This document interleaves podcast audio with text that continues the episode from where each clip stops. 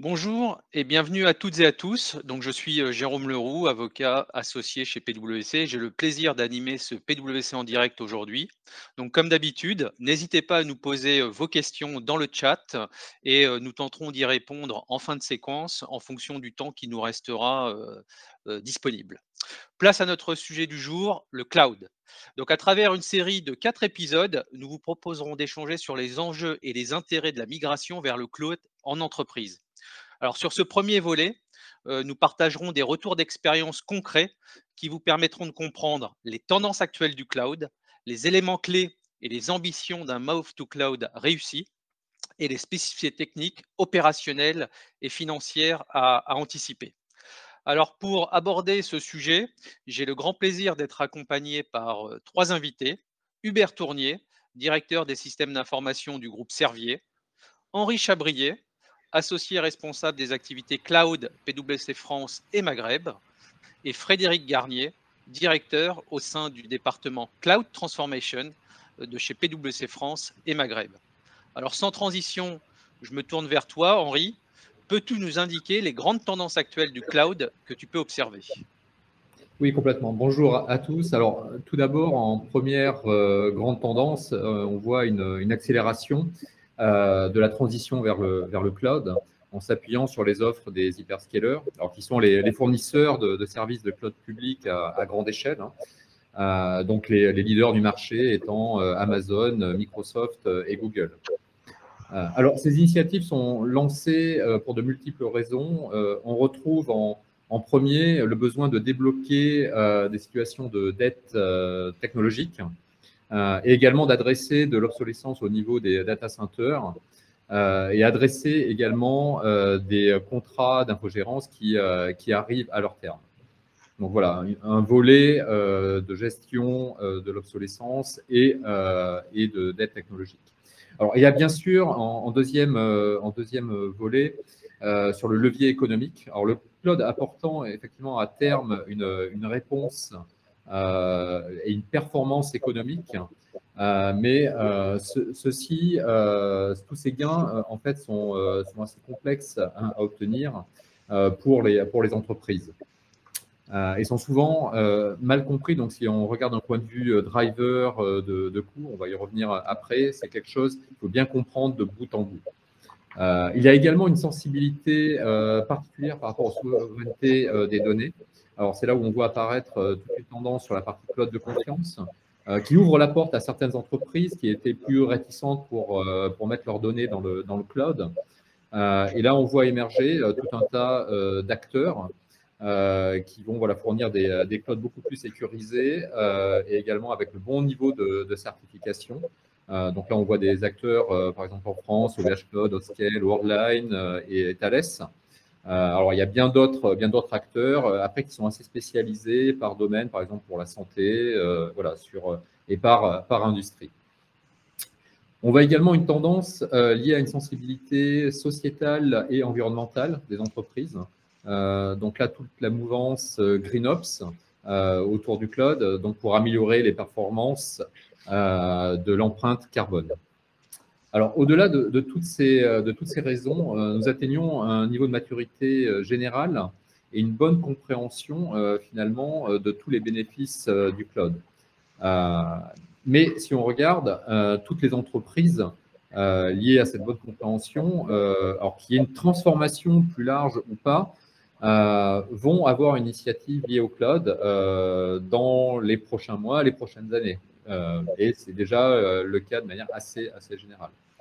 Alors, l'effet plus ou moins groupé de, cette maturité et de, ce, de cette transition vers, le cloud, alors, pose un, autre souci et une autre tendance où il est de plus en plus compliqué et difficile d'avoir les bons talents et la bonne connaissance euh, au sein des entreprises pour mener à bien cette transformation, mais également euh, pour gérer euh, toute cette transition et son, son cloud, pour bien sûr réaliser ses objectifs de, de croissance en sachant que l'informatique est réellement au cœur maintenant de la stratégie des entreprises. Donc voilà pour les grandes tendances par rapport à la transition du cloud. Merci Henri.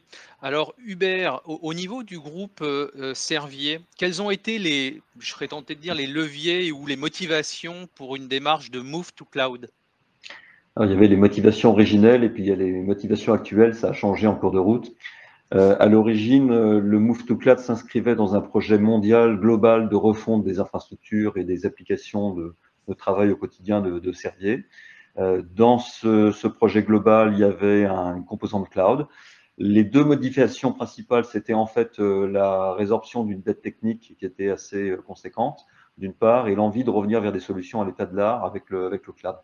Ça, c'était les points à l'origine. Je pense qu'il y avait peut-être une motivation économique, mais elle était, j'allais dire, mal définie et sans doute pas assez maîtrisée. Et en fait, on s'est rendu compte par la suite que c'était on faisait tout ça pour les mauvaises raisons et que les, vraies bonnes raisons, c'était peut-être plutôt effectivement de, un, de, permettre des organisations des équipes informatiques mondiales différentes. Au lieu d'avoir des gens dans tous les pays du monde pour, euh, pour s'occuper de salles informatiques et de, serveurs, on pouvait assez facilement avec le cloud centraliser ces, ces populations-là. Donc ça, c'est une, une, première euh, conséquence qui est intéressante pour nous. La deuxième, c'est qu'en fait, fondamentalement, ce qu'on cherche à faire dans beaucoup de directions des systèmes d'information, c'est d'amener une culture de l'automatisation et non pas du, euh, une opération est à faire sur un serveur et on la fait manuellement. Et en fait, le cloud, euh, c'est euh, une bonne porte d'entrée pour nous pour, pour développer cette culture-là. C'est pas, c'est pas implicite, hein, ça, ça, se travaille, mais c'est quelque chose qui, qui, peut se faire. On n'avait pas trop de critères de, type souveraineté parce que, en fait, comme on est une entreprise mondiale qui, qui distribue ses produits dans 150 pays, qui est présente dans plus de 80, on a avoir une solution franco-française ne nous intéresse pas, avoir une solution juste européenne n'est pas suffisant. On a vraiment besoin de solutions mondiales. Et puis euh, le green, bien sûr, ce serait un intérêt, mais ça viendra plus au travers de, de l'automatisation qu'on pourrait imaginer dans le futur, à débrancher et brancher automatiquement ce dont on a besoin au moment où on en a besoin. Ça serait une conséquence, on va dire, indirecte. Donc voilà les principaux éléments dans les éléments qui ne euh, sont pas évidents, qui nous ont amenés à cette remise en question, euh, sur la dette technique, justement, euh, quand vous y pensez deux minutes, si vous vous lancez dans une démarche de, de move to cloud, c'est-à-dire de bascule de vos infrastructures dans, le cloud, qu'est-ce que ça va apporter concrètement aux utilisateurs, aux métiers de l'entreprise? Eh bien, en fait, déjà, ça va leur prendre du temps. Et euh, s'il s'agit de migrer des solutions euh, d'une technologie A vers finalement la même technologie, mais dans le cloud, euh, en fait, on leur fait consommer du temps pour au mieux quelque chose qui est fonctionnellement équivalent à ce qu'ils avaient à l'origine et qui a surtout beaucoup de risques de ne plus marcher aussi bien qu'avant. Donc, c'est à, approcher avec circonspection. Donc, ça, c'est pas là vraiment qu'on avait envie d'impliquer nos métiers pour qu'ils passent du temps à travailler sur le passé, on voulait plutôt construire le futur avec eux. Donc, euh, donc vous voyez, la dette technique, c'est bien, mais, euh, mais finalement, est-ce que c'est là que vous voulez mettre vos efforts? C'est pas du tout évident. Donc voilà, donc nous, surtout, euh, un bénéfice finalement indirect qui est l'organisation des équipes IT partout dans le monde, cette culture de l'automatisation qui permet d'être bien plus efficient. Et puis, effectivement, il y a quand même des avantages de modernité et d'homogénéité de ce qu'on fait au niveau à l'échelle mondiale. Donc ça, c'est intéressant aussi. Très clair, merci euh, Hubert. Alors Henri, quels sont les, éléments clés à avoir en tête pour un move to cloud réussi? Alors premièrement, bien avoir en tête qu'un move to cloud, euh, ce n'est pas que de la technologie. Euh, donc il y a tout un pan d'organisation, de nouvelles façons de, faire, effectivement, comme comme le soulignait euh, Hubert, euh, et également une transition euh, d'achat différente vers du tout as a service. Donc, on ne va pas acheter des choses fixes, mais on va acheter des, services constamment de manière un peu plus dynamique. Alors, ce qui représente finalement tout ça un changement assez fondamental pour les, pour les entreprises pour réussir à réaliser les promesses du cloud. Si on se retrouve à, faire exactement comme on faisait sur des, data centers et sur de, de l'infra classique, euh, voilà, on n'aura aucun bénéfice, on aura simplement euh, bougé, euh, bouger les choses, mais sans, sans, en tirer aucun bénéfice. Alors, c'est ce qu'on voit trop souvent d'ailleurs, c'est souvent les, migrations de, de, cloud. Il y a le, prisme de, regarder ça comme de la migration d'infrastructure, sans embarquer les métiers, effectivement, sans, sans avoir cette, cette couche applicative.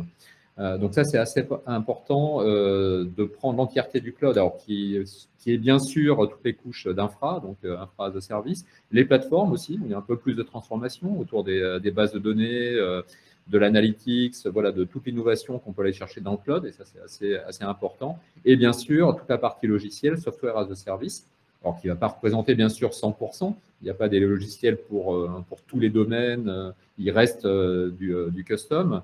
mais ces derniers d'ailleurs, logiciels as a service, sont assez moteurs finalement et les métiers assez demandeurs pour aller vers ce type de solutions, alors que ce soit des solutions CRM, finance, voilà, un petit peu sur tous les domaines.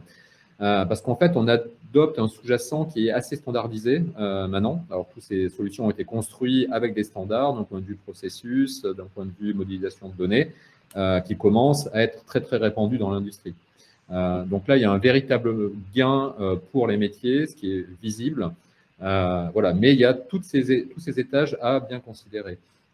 Alors, ce qui est important aussi à garder en tête ou à bien connaître et bien maîtriser finalement, il faut une bonne compréhension des, euh, services euh, natifs euh, qui, sont, qui sont fournis par les, par les fournisseurs cloud, hyperscaler ou, ou autres.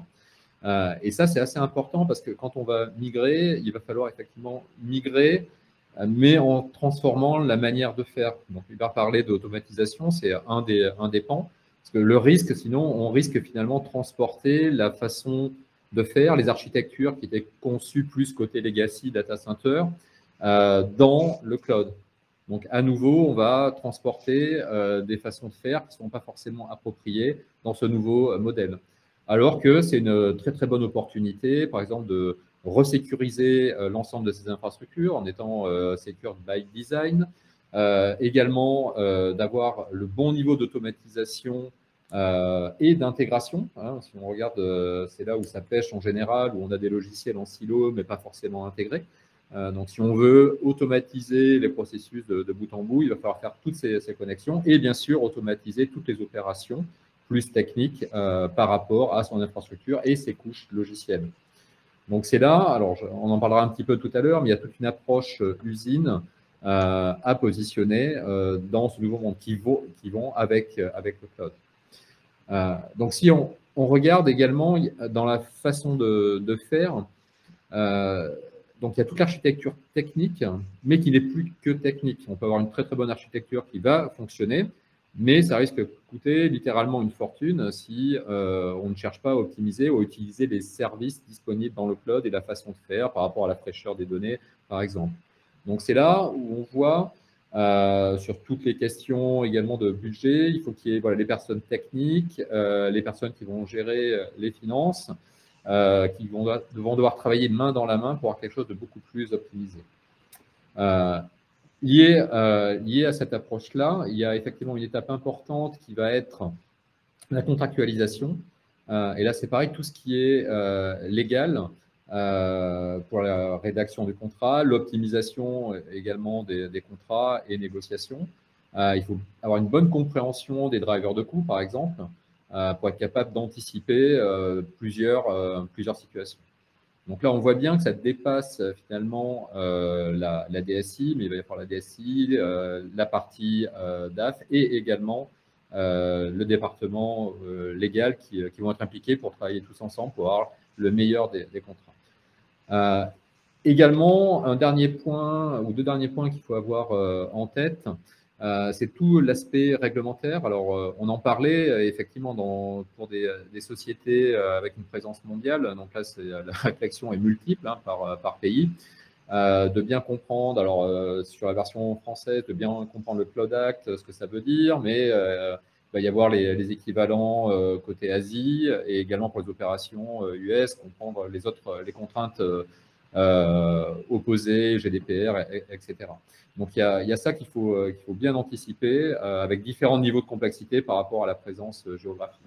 Et le dernier point, qui est d'anticiper le, le, run, les opérations et également comment positionner un ou plusieurs infogérants, mais infogérants cloud. Donc là, il faut faire effectivement pas à l'ancienne, mais de manière dynamique pour bien garder la partie euh, agile du cloud. voilà. Et également toute la partie performance technique, voilà, et tout ce qui est, tout ce qui est lié à la sécurité. Hmm. Bon, on vient de voir donc effectivement les, facteurs clés de réussite d'un move to cloud réussi. Frédéric, euh, est-ce que tu peux évoquer euh, les, limites euh, justement du, move to cloud, donc l'envers du décor si je puis dire? Oui, bien sûr. Donc effectivement sur, le, move to cloud, un, des dangers de, de l'initiative, c'est de penser qu'on peut cibler 100% move to cloud dès le départ. Euh, alors que souvent, en fait, c'est euh, un petit peu euh, impossible d'y arriver. On a des contraintes de legacy qui rentrent en jeu, on a des contraintes d'obsolescence, on a le métier aussi, comme disait Hubert tout à l'heure, qui, pour lui doit, doit avoir une, valeur ajoutée à ce move to cloud, et tout ça que, effectivement, cibler 100% move to cloud, c'est à peu près impossible au départ. donc, avoir une bonne démarche dans le temps qui, comprend, en fait toutes ces limitations permet de, euh, d'arriver au bout euh, d'une démarche de move to cloud euh, à bon escient. Parfois, on a aussi des contraintes donc, liées à la donnée. On en a parlé, hein, bien entendu, les, contraintes réglementaires qui font que une stratégie initiale se, se, voit modifiée au fur et à mesure du temps par rapport au pays et au domaine d'interaction dans, l'entreprise.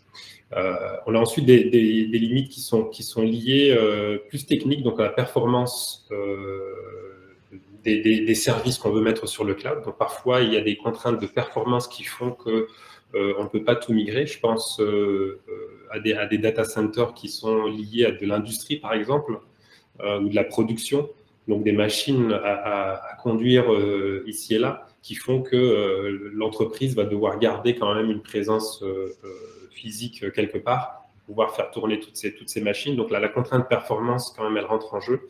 Et c'est vrai que le, 100% move to cloud euh, devient, euh, on va dire, impossible pour ce genre d'entreprise. Ensuite, on en a parlé un petit peu, mais quand on prend la dimension économique, l'erreur fréquemment rencontrée, elle, est basée sur, sur peut-être un, calcul erroné, un faux calcul d'amélioration des coûts, peut-être trop rapide par rapport au planning de, de la transformation. Euh, en effet, quand on, regarde le, besoin de, garder euh, euh, du legacy en parallèle du move to cloud, on a dans le temps, on va dire, un mode hybride opérationnel qui va courir et qui, en général, va durer beaucoup plus longtemps que ce qu'on a prévu. donc, donc, le fait d'être en mode hybride et, de penser que, allez, au bout de, de, deux ans peut-être de programme de, transformation, programme de Move to Cloud, on arrivera à, un modèle où le, les, facteurs économiques fonctionnent, en fait, on se retrouve avec un mode hybride qui va durer beaucoup, beaucoup plus longtemps.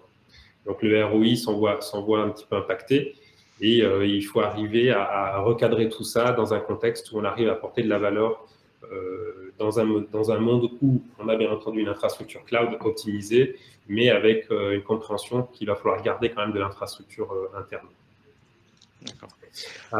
Ensuite, il faut aussi regarder au travail de, de replatforming. Donc, les, limites qu'on a, c'est que en général, on regarde le move to cloud comme, en tout cas, en tout cas côté, côté DSI, souvent comme une initiative d'infrastructure. Donc, en termes techniques, hein, faire du IaaS, hein, de l'infrastructure as a service. Mais en fait, le, move to cloud à, 100%, ça ne sera pas que ça. Ça va être du, du replatforming, c'est-à-dire regarder les applications qu'on veut migrer et changer euh, l'architecture fondamentale de cette application pour qu'elle soit optimisée dans le cloud. Donc, euh, ce que disait Henri tout à l'heure, ne pas migrer du legacy tel quel quand en fait euh, il y a des services dans le cloud qui permettent d'optimiser et les coûts et les performances de, l'expérience métier. Et ensuite, le, Graal, on va dire peut-être, c'est aussi d'aller chercher du, SaaS, donc le service, les services nativement cloud, pour transformer complètement la manière de travailler dans certains domaines euh, de, l'entreprise. Donc euh, quand, on, quand, on, regarde effectivement, si je, si je résume, un move to cloud à 100% euh, non, avec, avec une compréhension en fait, des limites métiers, limites techniques et économiques, pour pouvoir avoir peut-être un plan de transfo qui soit beaucoup plus en phase avec la réalité de la démarche. Hmm, d'accord. Alors, euh, je, reviens vers vous, euh, Hubert, pour savoir si effectivement dans le groupe euh, Servier, la démarche est aussi en configuration hybride, comme on vient de l'indiquer, ou sur un move to cloud à 100%. Donc, bah, plus, moi, je n'ai pas l'intention de faire un move to cloud à 100%, là, je, le dis frontalement. La démarche est hybride, mais peut-être pas dans le sens où les gens parlent d'hybridation habituellement. Quand les gens vous utilisent le terme hybride, ils parlent en fait du, fait d'utiliser plusieurs fournisseurs de cloud, hein, Microsoft, Google, euh, Amazon par exemple. Et effectivement, chez Servier, au départ, on utilisait les trois. Ça ne m'a pas paru avoir euh, beaucoup de sens et euh, j'ai préféré massifier sur un fournisseur principal pour, avoir de meilleurs prix finalement, pour faire ce que j'avais à faire sur le cloud, d'une part. J'ai gardé un deuxième fournisseur, mais sur un usage totalement cloisonné pour faire plutôt de l'analyse de la donnée parce que j'avais une équipe qui était totalement cloisonnée et donc euh, ça, permettait d'être chacun chez soi pour faire ce qu'on avait à faire. Euh, mais quand vous êtes dans ce vrai mode hybride vous pouvez utiliser tous les fournisseurs, il vous faut, entre guillemets, un logiciel d'aiguillage qui permet d'envoyer vos, applicatifs chez l'un ou l'autre fournisseur. Et parfois, vous avez même l'idée qui, euh, certains ont, là, de, se dire on va, on va bouger ces applications d'un fournisseur à l'autre en fonction des meilleurs prix qu'on pourra avoir à un moment ou à un autre, avec ce qu'on appelle un, un bonhomme qu'on appelle le FinOps qui fait l'optimisation financière de, tout ça. Bon, c'est séduisant sur le papier. Euh, en pratique, c'est pas si simple que ça de passer d'un fournisseur à l'autre, d'une part, et d'autre part, ça vous rend dépendant de celui qui vous donne la, couche logicielle qui fait l'aiguillage. Donc, on a, refusé cette dépendance. On a voulu préserver l'indépendance du groupe euh, par-dessus tout, et donc on a préféré euh, choisir notre fournisseur, mais ne pas être tributaire d'un tiers pour passer de l'un à l'autre.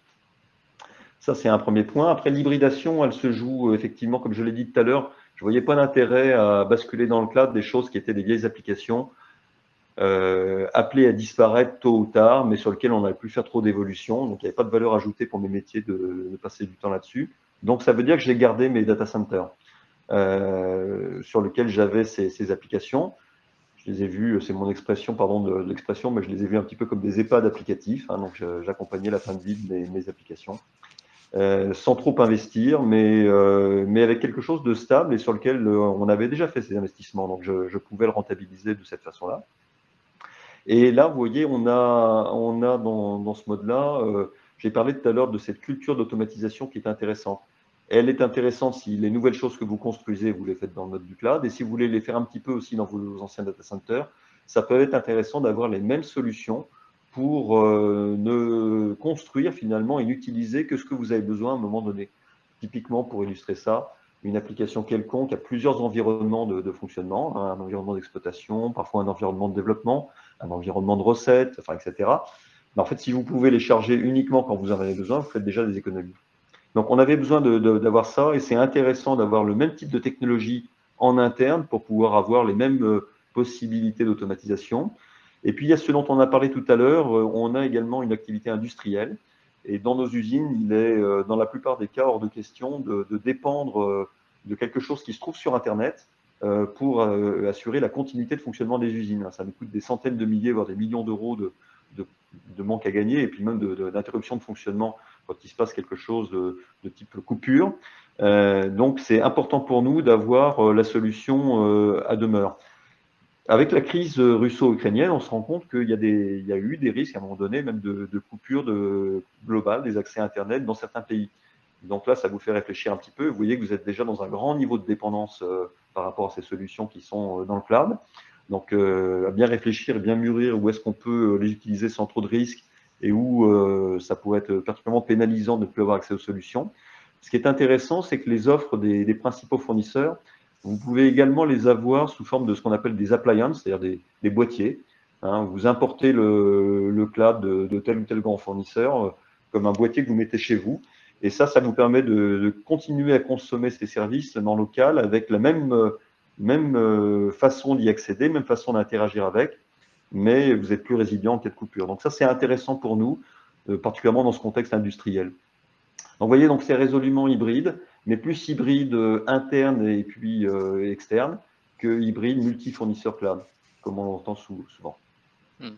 Merci pour cet éclairage. Alors Henri, euh, quelles sont finalement les, différentes problématiques qui doivent être adressées par une entreprise euh, lors de sa transition, si je puis dire, vers le cloud et comment assurer euh, en quelque sorte un run réussi? Alors, le point le, plus important à, bien comprendre par, rapport, par rapport au run et, toutes ces, ces, transformations et transitions vers le cloud, et finalement, c'est que le run va commencer dès le premier jour de la transformation. Alors, le premier jour, en fait, le premier jour, il va y avoir besoin d'un environnement euh, pour, euh, pour faire la transformation. Alors, pourquoi, euh, pourquoi ça Parce qu'en fait, si on veut réaliser les, promesses du cloud, alors d'un point de vue agilité, flexibilité, toute la partie automatisation, élasticité du, cloud, il faut avoir cette approche en fait très industrielle basée sur, sur une usine. donc, et un haut niveau d'automatisation donc, pour avoir son premier euh, environnement, par exemple, de, développement euh, pour une des applications, euh, si on ne le fait pas de manière automatisée, si on ne le fait pas comme le run va se dérouler finalement plus tard, c'est qu'on est en train de, louper un petit peu le virage du cloud. Alors le cloud, oui, il y a la partie, on externalise les, infrastructures, mais il y a une nouvelle façon de, faire. donc comme le soulignait Hubert, un des points les plus intéressants, finalement, c'est euh, l'automatisation. Et cette, automatisation, cette industrialisation, c'est ce qui va fournir finalement la flexibilité, l'agilité, et également de pouvoir adresser euh, sur la partie ESG, euh, donc tout ce qui va être green ops, de pouvoir effectivement éteindre à la demande les environnements. Mais ça, ça veut dire qu'on est extrêmement automatisé, industriel, sans avoir peur d'éteindre une partie, en se demandant si on va pouvoir le redémarrer. Euh, donc ça, c'est des, choses qui sont très importantes, euh, qu'il faut commencer dès le début. Donc on n'est pas en train de construire à nouveau une nouvelle stack IT dans le cloud ou de répliquer comme on s'était fait. On construit finalement une usine qui va nous permettre, oui, d'exploiter le run, mais également de transformer. La transformation étant juste une, partie un peu plus accélérée avec beaucoup plus de travail euh, que le run classique. Euh, mais finalement, euh, vu, euh, vu la partie infra-exploitation, on est en train de déployer des environnements. On doit les superviser techniquement, on doit les sécuriser dès le début, on doit les gérer financièrement, c'est-à-dire tous ces environnements lors de la transformation qui vont être utilisés, toutes ces ressources. ben voilà, il faut gérer un budget. Alors en général, un budget est fixe. Là, il va falloir être très dynamique, il va y avoir des imprévus et d'essayer de tout le temps de, calculer quels sont les, coûts et les optimiser, y compris lors de la phase de transformation qui est beaucoup plus intense, on le sait d'un point de vue euh, besoins et ressources, avec de multiples environnements, de tests, de développement, de pré-production, production, etc. Euh, donc finalement, c'est un moment crucial et on est euh, en quelque part en transformation un petit peu perpétuelle, d'où le point crucial où maintenant la technologie est disponible pour avoir cette approche très très industrielle qui permet donc à la fois euh, de contrôler l'ensemble des facettes, que ce soit l'aspect euh, environnemental, euh, financière, sécurisé, performance, hein, aussi au niveau du, cloud. Alors ça peut être sur des architectures complexes, hybrides effectivement pour ramener des choses localement au niveau du data center s'il y a des besoins de performance, mais dans tout un écosystème de manière plus large où on va être en multi-cloud si on pense aux solutions de software as a service. Euh, donc voilà, il y aura une multitude finalement de fournisseurs en gardant en tête euh, qu'on n'est plus forcément chez soi. Alors, même s'il y a une mouvance et une tendance quand même de fond où la plupart des fournisseurs justement de logiciels as a service se déploient eux-mêmes sur les hyperscalers, sur les, fournisseurs cloud, pour pouvoir les ramener justement dans des clouds privés euh, pour adresser voilà, tout un tas de régulations qu'on voit.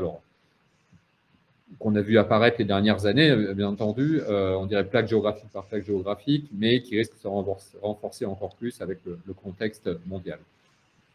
Donc, si, on, voit euh, d'un point de vue point important, donc il y a toute cette partie d'usine. Alors, l'usine n'est pas que de la technologie. Il va y avoir toute la partie organisation qui va devoir être capable d'utiliser cette usine. Et l'organisation il y a bien sûr euh, tous les acteurs euh, techno de la DSI euh, qui vont être un des utilisateurs, mais également toute la partie financière, justement, pour gérer ces budgets.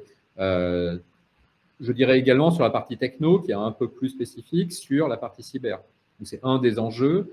et également une des opportunités dans le cloud d'avoir des environnements à jour et finalement bien plus sécurisés que certains data centers. Alors ça, il faut effectivement le, remettre en perspective c'est très, très, très lié par rapport à sa capacité d'investissement, alors qui peut être très, très lourd pour garder tout ça sécurisé euh, en ayant en tête la technologie, les opérations, l'organisation. Donc, il y, a, il y, a, tout un tas de prérequis où des entreprises de taille euh, peut-être plus modeste ne peuvent pas finalement maintenir ce niveau d'exigence. Donc là, le cloud peut amener une, une réponse. Euh, et également, euh, toute la partie upskilling sur la façon de faire. C'est bien beau d'avoir une belle usine, tout un tas d'outillages. Euh, les métiers, finalement, côté DSI, évoluent, euh, où on n'est plus sur une chaîne d'assemblage. On peut garder euh, effectivement l'image de, l'usine, où on va devoir produire des environnements, produire de, l'applicatif, les gérer. mais en fait, la, chose la plus, la plus cruciale est la capacité à configurer et à gérer cette usine, qui est effectivement stratégique et, et clé pour l'entreprise D'où le point, il faut garder complètement son contrôle euh, et essayer d'avoir vraiment sa, main mise sur son usine. Hmm. Merci Henri. Peut-être une dernière question, retour d'expérience quelque part euh, pour, euh, pour Hubert et, et, Frédéric. Quid effectivement de cette partie run au niveau du groupe Servier? On a voulu déjà pour, pour notre transformation digitale extraire les équipes qui s'occuperaient justement de la data et du digital pour leur permettre d'avancer d'abord en, parallèle et le plus vite possible. Et pour que justement il n'y ait pas de latence dans, le, dans ce mode de fonctionnement-là, on a visé à leur donner l'autonomie totale là, de l'accès euh, aux ressources du, du, cloud. Donc elles, euh, elles ont euh, leur compartiment, on va dire, dans, dans, nos clouds là pour pouvoir euh, provisionner toutes les ressources dont elles ont besoin. Elles ont le contrôle total sur ce qu'elles font là-dedans. Ça nous permet d'avoir quelque chose de particulièrement agile dans le monde de fonctionnement. Ensuite, pour nos utilisateurs, bah, à partir du moment où vous avez automatisé les choses, effectivement, ce qu'on essaie de viser, on y est euh, presque, c'est euh, de la capacité euh, sur une demande de service à fournir automatiquement un environnement sans qu'il y ait d'interaction humaine particulière. pourquoi le faire quand on a bien automatisé les choses, n'est-ce pas? Et puis, une complexité sur notre run, c'est que nous, on est, on est fortement externalisé. On a des, prestataires d'infogérance. Euh, donc, euh, la plupart des partenaires ont de la compétence là-dessus, pas toujours, ils ne la mettent pas toujours à disposition. Parfois, faut, il faut insister un petit peu pour avoir les bonnes personnes. Il y avait aussi de la concurrence d'accès à ce type de ressources humaines euh, en ce moment. Et il y a un point peut-être financier qui peut être intéressant pour, les auditeurs, qui est que quand vous avez des contrats d'infogérance, en général, ces contrats sont dégressifs en coût dans le temps parce que le fournisseur est censé optimiser les choses au, fur et à mesure. Et quand on parle d'automatisation, on parle de gains de productivité. Et la question, c'est si vous poussez à cette automatisation, est-ce que ces gains de productivité sont pour vous ou pour votre fournisseur? Donc ça aussi, ça fait partie des points à discuter, à négocier avec son fournisseur bah, pour qu'il y ait un partage de la création de valeur finalement euh, liée à ce cloud et pas juste une captation exclusive par, le, groupe avec lequel vous travaillez. Donc voilà quelques éléments sur le run. Et bien sûr, il faut renforcer la compétence interne, il y a des certifications pour ça, donc on essaie de, développer cette culture pour après en faire le, bon usage qui, comme ça a été dit, le, sujet, c'est pas de refaire comme avant, c'est justement de, construire des choses autant que possible qui soient faites pour le cloud. Ça va bien quand on conçoit et qu'on développe ses, propres logiciels, quand on est surtout dans une activité euh, euh, d'acquisition, on va dire, de, solutions sur étagère, typiquement euh, en SaaS de plus en plus aujourd'hui. Bah là, vous avez moins de possibilités, moins de souplesse de, ce côté-là. C'est le fournisseur qui prend en compte cette dimension. Vous voyez, c'est aussi très hybride, là, quelque part, dans euh, les modes de fonctionnement en, run. Frédéric, tu veux rajouter un mot?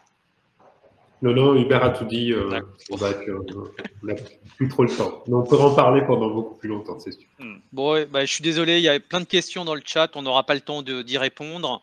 Euh, un grand merci, euh, Hubert, Henri et Frédéric, pour votre éclairage sur, sur ce sujet qui est quand même important et structurant pour les entreprises. Et aussi un grand merci à vous, hein, auditeurs, chers auditeurs, pour qui j'espère que ces éclairages auront été aussi utiles qu'elles l'ont été pour moi. donc un questionnaire d'appréciation s'affiche actuellement sur votre écran. N'hésitez pas à le compléter. Hein. C'est toujours très utile pour nous d'avoir un, retour de votre part. Et pour ma part, je vous donne rendez-vous très prochainement pour un nouveau PWC en direct, et notamment le 12 avril prochain pour l'épisode 2 dédié au cloud et au sujet autour de, l'audit. Voilà, merci et à très vite. Au revoir. Thank you.